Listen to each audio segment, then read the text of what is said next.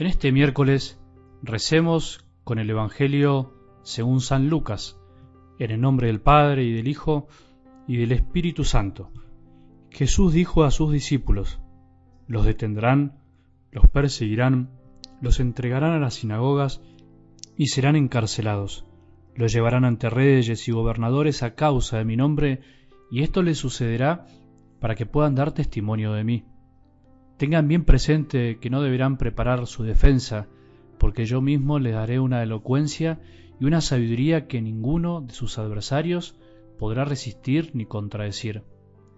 Serán entregados hasta por sus propios padres y hermanos, por sus parientes y amigos, y a muchos de ustedes los matarán. Serán odiados por todos a causa de mi nombre, pero ni siquiera un cabello se les caerá de la cabeza. Gracias a la constancia, salvarán sus vidas. Palabra del Señor.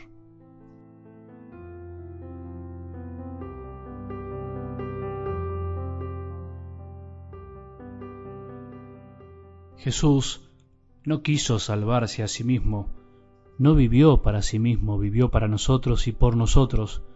Por eso habría sido incoherente que en el momento más importante de su vida se baje de la cruz, dejando de amar eligiendo el camino más cómodo, creyendo en un camino distinto al que su padre le pedía.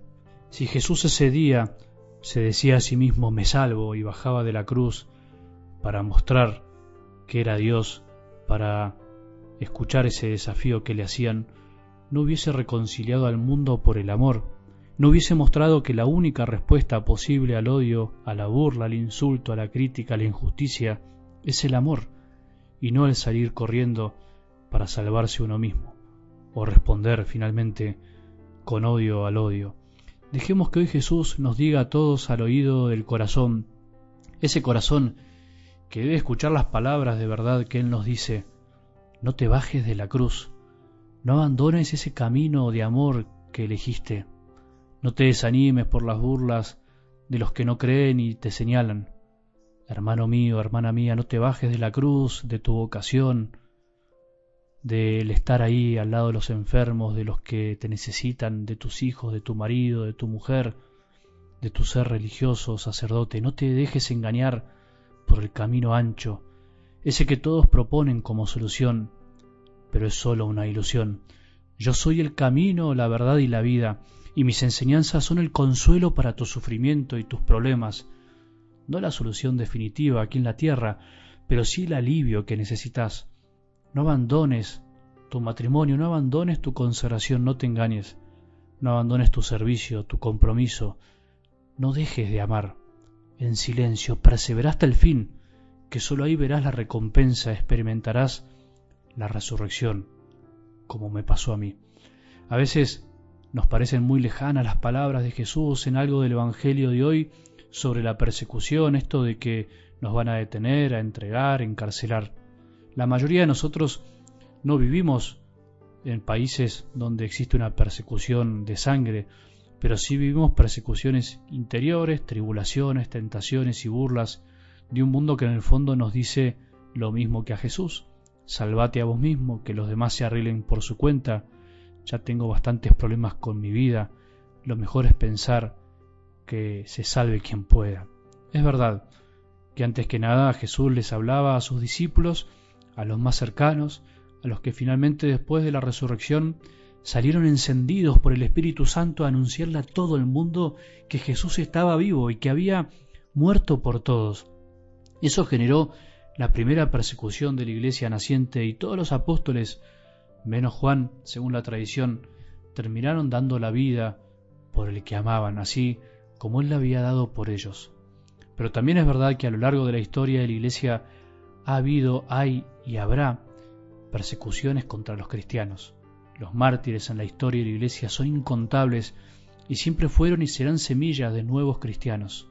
Hoy, aunque no parezca, sabemos que diariamente hay cristianos que son perseguidos y mueren por dar testimonio de Jesús. Son muchísimos.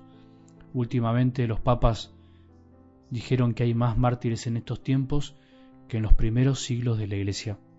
¿Y nosotros? ¿Nosotros qué hacemos? ¿Rezamos por nuestros hermanos que mueren diariamente, por ejemplo, en zonas de Asia como Siria, en Irak, y nosotros damos testimonio con nuestra vida de que Jesús es todo para nosotros. Mientras algunos dan su sangre por su amor a Jesús, vos y yo, ¿qué damos? Como en el Evangelio del lunes damos lo que nos sobra como los ricos, o damos todo lo que tenemos como la viuda. Los mártires de hoy dan, como los de siempre, todo lo que tienen para vivir su propia vida, sabiendo que la vida no se pierde, la vida se gana para siempre, sabiendo que nada podrá separarlos del amor a Cristo, nada podrá separarlos de aquel que dio su vida por nosotros.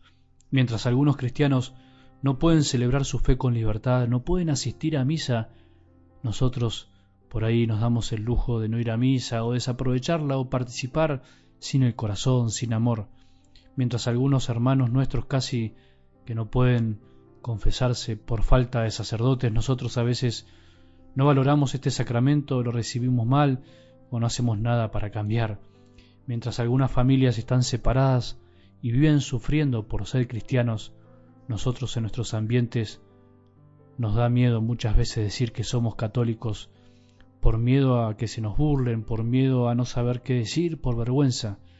Qué triste, qué falta de amor tenemos a veces, mientras algunos cristianos ahora están dando la vida sabiendo que su vida no se pierde, nosotros por ahí estamos perdiendo la vida en superficialidades o estamos viviendo con incoherencia nuestra fe mientras decimos que somos católicos. Estamos borrando con el codo lo que decimos con la boca y alejamos a los demás de Dios.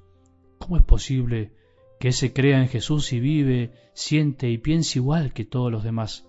Nuestras incoherencias con la fe, nuestro vivir la fe a nuestra medida debería ser un llamado de atención para pensar si realmente amamos a Dios como a veces decimos. Que Jesús nos ayude hoy a no tener miedo a amarlo con toda nuestra vida. Si realmente lo amamos, jamás tendremos miedo al que dirán y a lo que tendremos que decir.